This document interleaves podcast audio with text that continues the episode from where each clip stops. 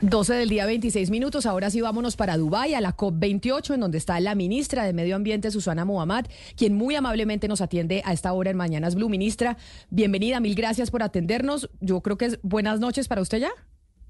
Sí, son ya las nueve y media aquí en, en Dubái. Buenas, buenos días para ustedes allá. Muchas gracias por, por atendernos, entre otras, a esta hora. Ministra, muchos temas para hablar sobre la COP28 y sus resultados. Sin embargo, tenemos una coyuntura actual que me hace que esta, pues me obliga a que esta sea la primera pregunta para hacerle. Ustedes llegaron con el presidente Gustavo Petro a finales de noviembre, el 30 de noviembre, a Dubái, con una agenda muy clara y era la de reducir la producción de combustibles fósiles en el mundo. Colombia Colombia quiere liderar esa discusión y hoy estamos a puertas de un conflicto entre Venezuela y Guyana, porque Venezuela quiere invadir una parte de Guyana o quiere anexar una parte de Guyana precisamente para disputarse el petróleo, donde Nicolás Maduro, presidente de Venezuela, ya dio la orden a PDVSA de que quiere empezar exploración ahí en esa zona eh, de Guyana. ¿Cuál es la posición nuestra cuando estamos liderando una agenda de transición energética, de acabar con los combustibles fósiles frente a esta situación que tenemos con los vecinos?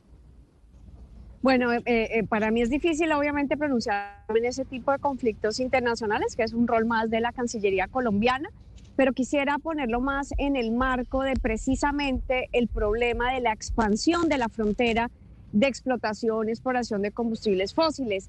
De acuerdo al balance mundial y al último informe del IPCC, si explotáramos la actual frontera de reservas que ya están probadas, es imposible decirle a la población y a la ciudadanía mundial que vamos a estabilizar la temperatura del planeta a 1.5 grados, que no es una meta, sino un límite planetario para que precisamente no tengamos eh, total incertidumbre de lo que va a pasar con eh, el sistema de carbono y la naturaleza en este siglo. Entonces, la recomendación del IPCC y de varios reportes también de la Agencia Internacional de Energía es que debemos primero frenar la expansión de la frontera extractivista de combustibles fósiles y segundo, empezar a reducirla si queremos ver de verdad un efecto en las emisiones mundiales. Y fíjese que esto está llegando, esta expansión, también con múltiples conflictos, eh, incluido también el tema del gas entre Rusia y Ucrania, el problema ahora que usted está mencionando. Eh, y otros conflictos, pero eh, sobre todo deberíamos poner, pues aquí estando en la COP, el conflicto climático y siendo nosotros uno de los países con más vulnerabilidad, no solo en América Latina, sino en el mundo. Yo sé, ministra, que usted es de la cartera de Ambiente y le queda muy difícil pronunciarse sobre los temas internacionales porque para eso está el canciller. Sin embargo, pues usted es la cartera que promueve esa transición energética, que es uno de los pilares del gobierno del presidente Gustavo Petro. Y en medio de esa transición energética, para Colombia, Venezuela va a jugar un papel crucial, porque Venezuela, eh, digamos como que la apuesta a futuro es que nosotros dejamos de explorar y producir y demás, y en caso de que tengamos faltantes, Venezuela es el que nos los va a proveer. En términos de gas, por ejemplo, ya se habla del gasoducto que se va a empezar a utilizar, etcétera, etcétera.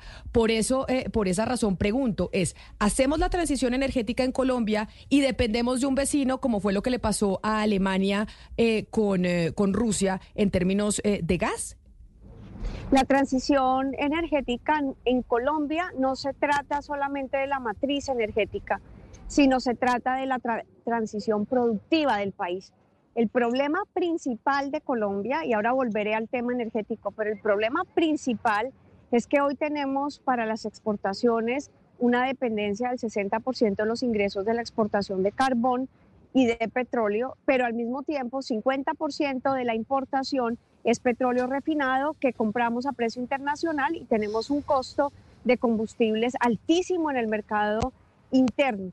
Entonces aquí la pregunta es si eso es sostenible en, un mundo que debe ir a la descarbonización, si sostener nuestras exportaciones, eh, sobre todo en esa escala y en ese nivel de dependencia, es sostenible en los próximos 15 años.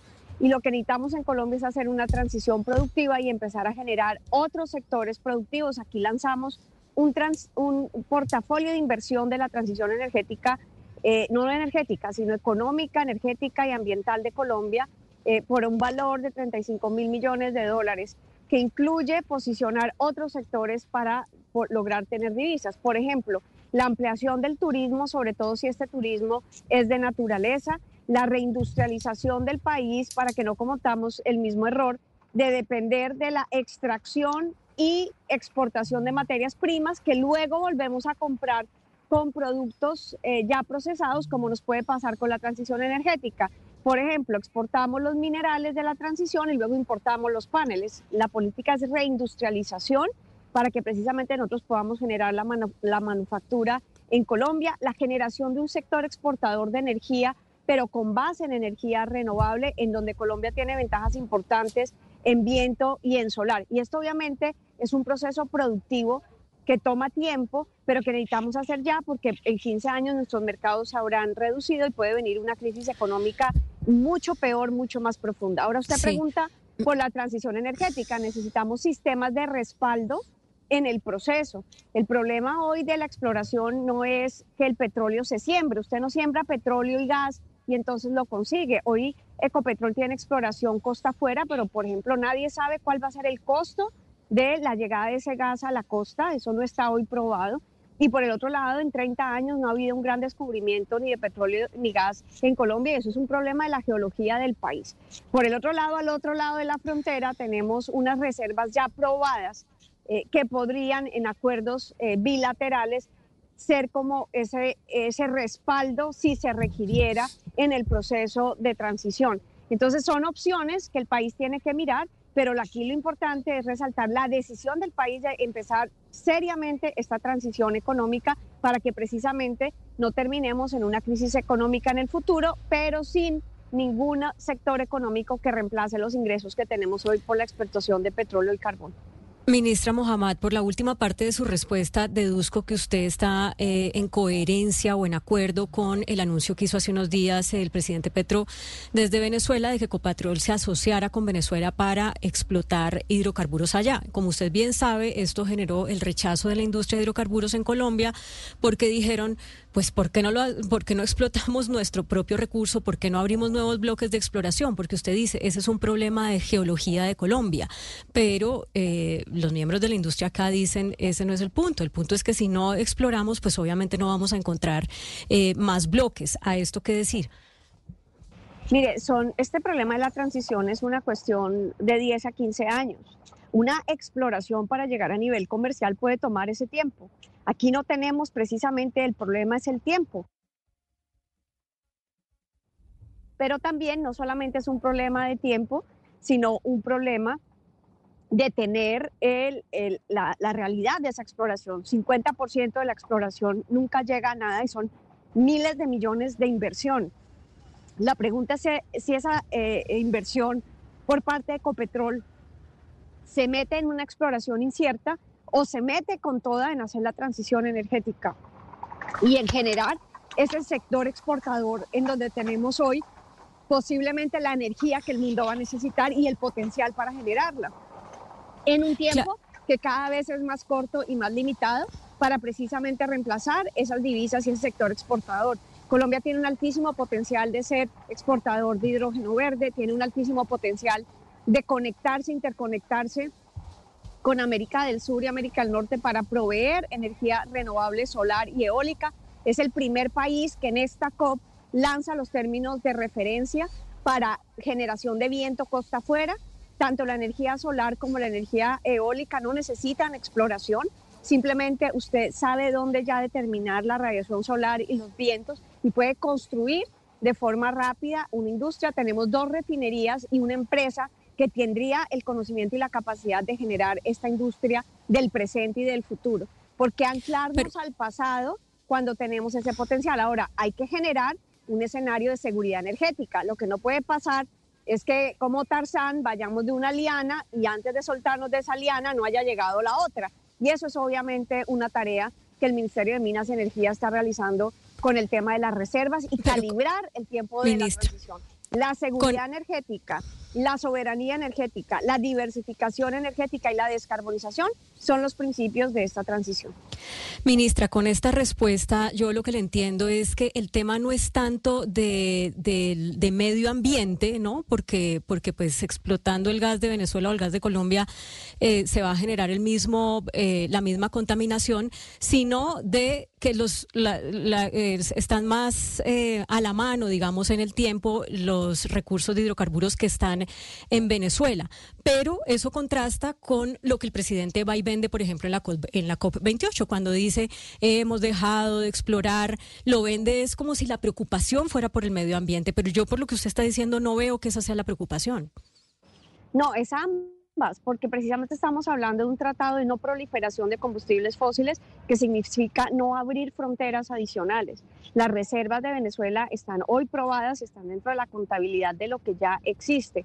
Cuando nosotros hablamos eh, de esta no proliferación es precisamente por lo que dice el IPCC. Y lo que nosotros estamos llamando con este tratado es que haya condiciones económicas justas para que un país que depende de la exportación de petróleo y carbón para sus ingresos, parte de sus ingresos fiscales y parte de su balanza comercial, tenga garantías de hacer esa transición de forma ordenada. Eso no pasa de un día para otro, puede tomar 15 años, puede tomar tal vez más. Pero si no empezamos ya y el mundo sigue como nos está mostrando hoy el IPCC y nos está mostrando la Agencia Internacional de Energía, que la proyección y los planes de los gobiernos es doblar la frontera extractivista.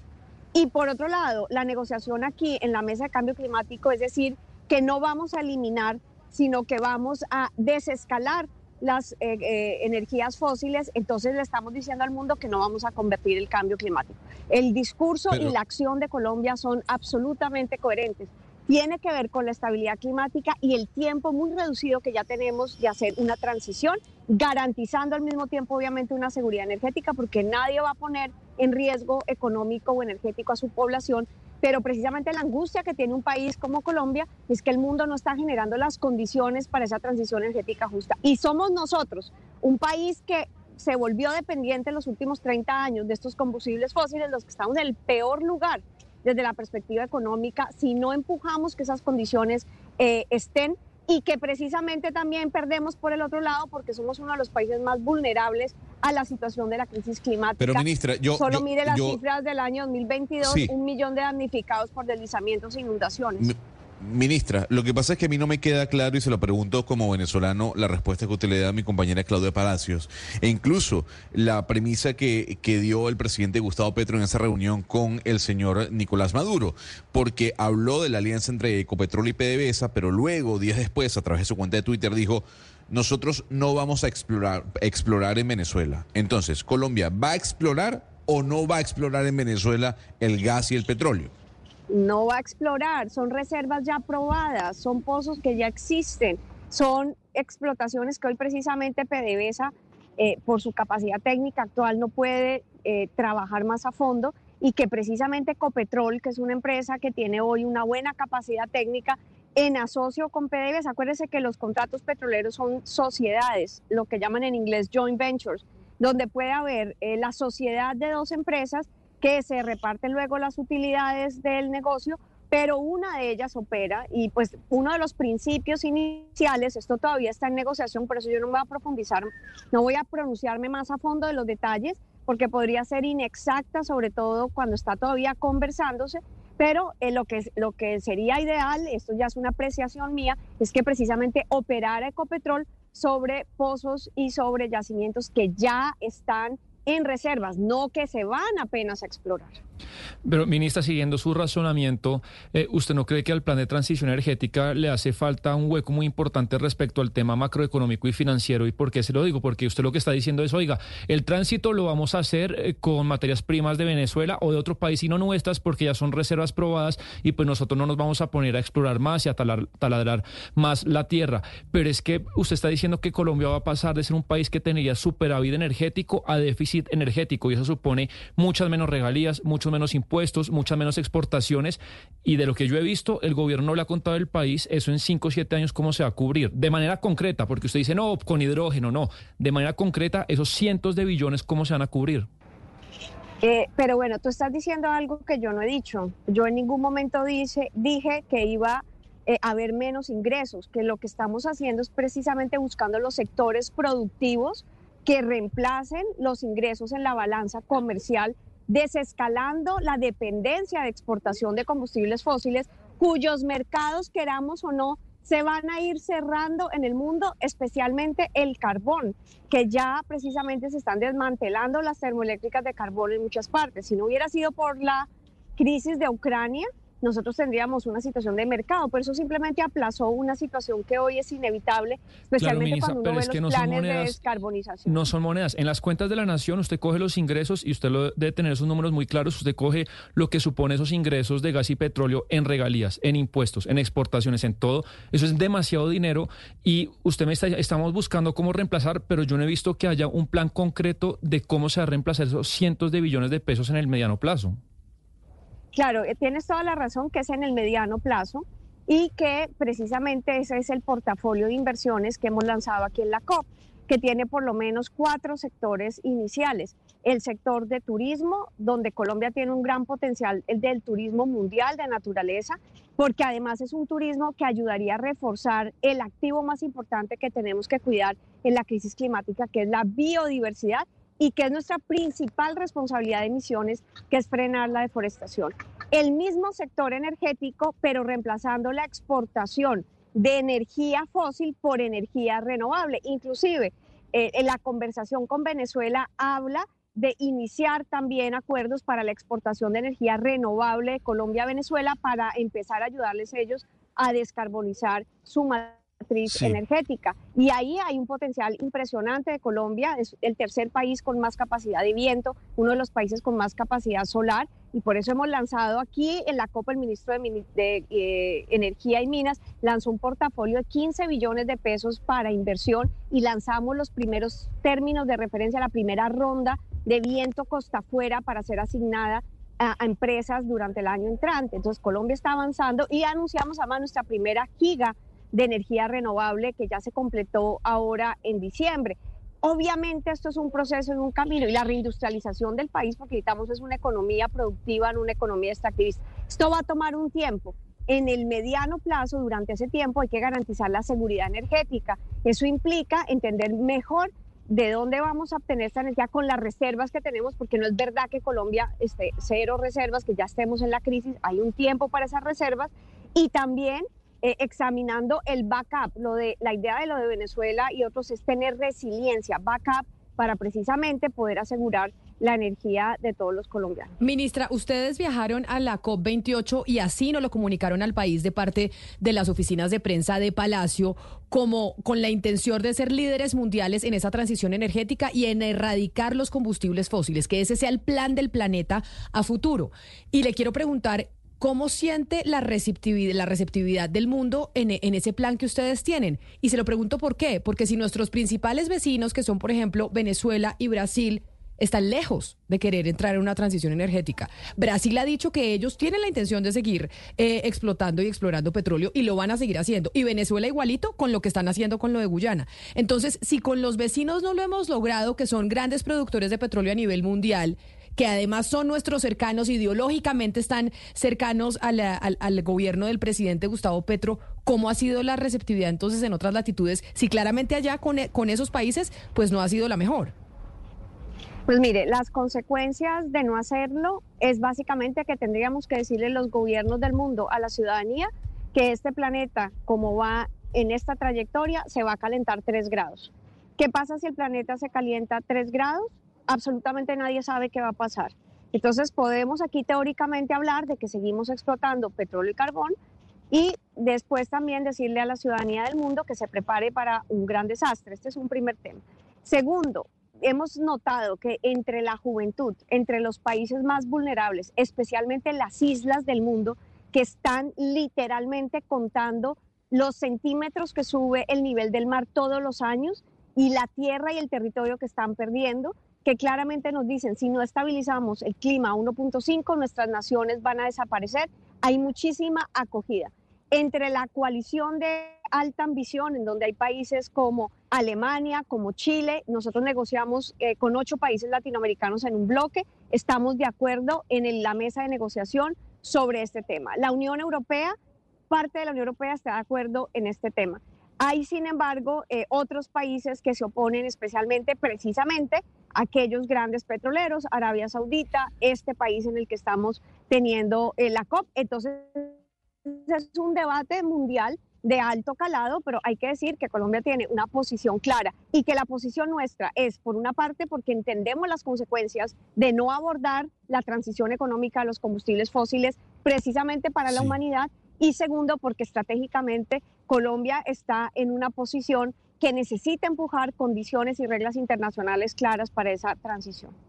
Sí, pero ministra, mire, déjeme le pregunto por el tema del gas venezolano, porque en su momento en la campaña presidencial cuando se habló de ese escenario de traer gas de Venezuela a Colombia, el propio candidato entonces, candidato Gustavo Petro, desmintió al, doctor Galán, que al doctor Juan Manuel Galán del nuevo liberalismo, que dijo que ese tema había sido planteado en, la conversación que tuvieron ellos buscando el respaldo del nuevo liberalismo al pacto histórico, y esta fue una de las razones por las cuales el, nuevo liberalismo no respaldó el pacto histórico. Ese escenario de traer gas de Venezuela en su momento lo descartó el, el candidato Petro y ahora el presidente Petro, y usted también lo está diciendo, el escenario de que se va a traer gas de Venezuela es un hecho cierto. Pero le pregunto por el gas, eh, eh, ministra, porque eh, se requiere el gasoducto, el gasoducto que se debe traer de Venezuela para Colombia, para traer el gas. Ese gasoducto nunca se terminó de construir, nunca existió realmente. De tal manera que ese gasoducto, ¿cómo, cómo se va a traer ese gas de Venezuela a Colombia si ni siquiera está el gasoducto, ministra? Eh, mira, yo no te voy a responder esa pregunta. Eh, creo que es una pregunta que deben hacerle a Ecopetrol y al ministro de Minas y Energía, eh, precisamente para el tema de los detalles técnicos de ese proceso. Pero recordar que el propósito es tener una resiliencia, un backup principalmente. Y lo segundo también tenemos el problema de los precios. Hoy Colombia ya está importando gas y lo está importando a un costo altísimo a través del LNG, el gas licuado que importamos a través del puerto de Buenaventura. Y necesitamos también en esta transición energética garantizar las tarifas de energía que hoy, tanto en generación eléctrica como en el precio de los combustibles, es muy alto en Colombia, con la paradoja que nosotros tenemos recursos petroleros, pero que desafortunadamente en un 50% exportamos para volver a reimportar a costos altísimos como eh, material refinado eh, a través de diésel. Entonces, eh, el, el, objetivo, y esto todavía hay una primera conversación, esto está en desarrollo, yo por eso no me voy a meter en los detalles porque no quiero ser imprecisa con ustedes y con los televidentes y, la audiencia que necesita una información eh, detallada. Esto está en discusión, pero se ve que al otro lado de la frontera hay unos recursos de gas ya aprobados que precisamente necesitarían no ya como una importación de compra, sino como una sociedad que genera otras condiciones económicas y que ya, tendrán ustedes que preguntarles a Ecopetrol, a PDVSA, al ministro de Minas y Energía, eh, cómo será ya los aspectos más técnicos de, eso y también el acuerdo, que todavía no existe, no hay ni acuerdo comercial ni acuerdo de precios, hay simplemente una posibilidad que se está explorando. De acuerdo, ministra, pero como usted se ha referido al precio del gas, por eso le estoy preguntando de la necesidad urgente que se tiene del gasoducto. De tal manera que es, eh, el precio del gas también estaría condicionado al gasoducto, que usted me dice que no va, que pues la, pregunta no la responde porque no, no, hace parte de su resorte. Pero entonces, ministra, ¿cómo tener, cómo garantizar buenos precios de ese gas si no se tiene el gasoducto? Eh, no, pues por eso le digo que eso es importante ya entre la negociación concreta que se haga, las condiciones técnicas, eso obviamente determinará las condiciones, inclusive determinará eh, a qué nivel es resiliente, a qué nivel es un buen negocio y es algo pues que tendrán que responder obviamente los encargados de esos temas, pero simplemente ratificarles que la posición de Colombia ha sido absolutamente recibida entre la juventud, entre los medios internacionales, entre los países que nos felicitan por el liderazgo de, y la valentía de decir la verdad, porque aquí podemos todos seguir metiendo la cabeza como la avestruz en la arena y pensar que las emisiones se van a reducir si abordar el problema de los combustibles fósiles. Colombia ha sido clara, si no abordamos de forma multilateral con garantías económicas y precisamente hablando de cómo países como Colombia salen de la dependencia de combustibles fósiles. Si no frenamos la expansión de los combustibles fósiles, no vamos a estabilizar el clima. Y si esa es la respuesta que le vamos a dar al mundo, debemos dejar la hipocresía y decirla claramente.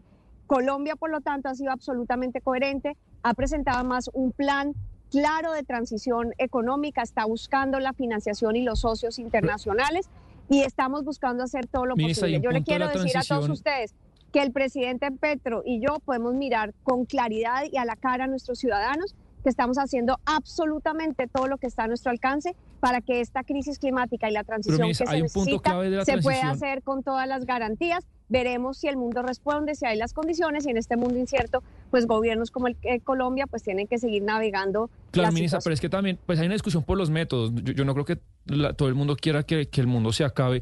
Y le quería preguntar por algo la transición puntual, que es por el tema de la minería, que ustedes también pues han tenido una posición digámoslo así, un poco hostil con la minería y la, han querido secar también desde, el punto de vista tributario, pero hay mucha gente que dice, algunos expertos, que acompañan su posición del cambio climático, pero dicen, oiga, también los insumos para la transición requieren de, la minería porque muchos de los insumos, por ejemplo, los paneles solares, se hacen con cobre, con oro, con litio, etcétera.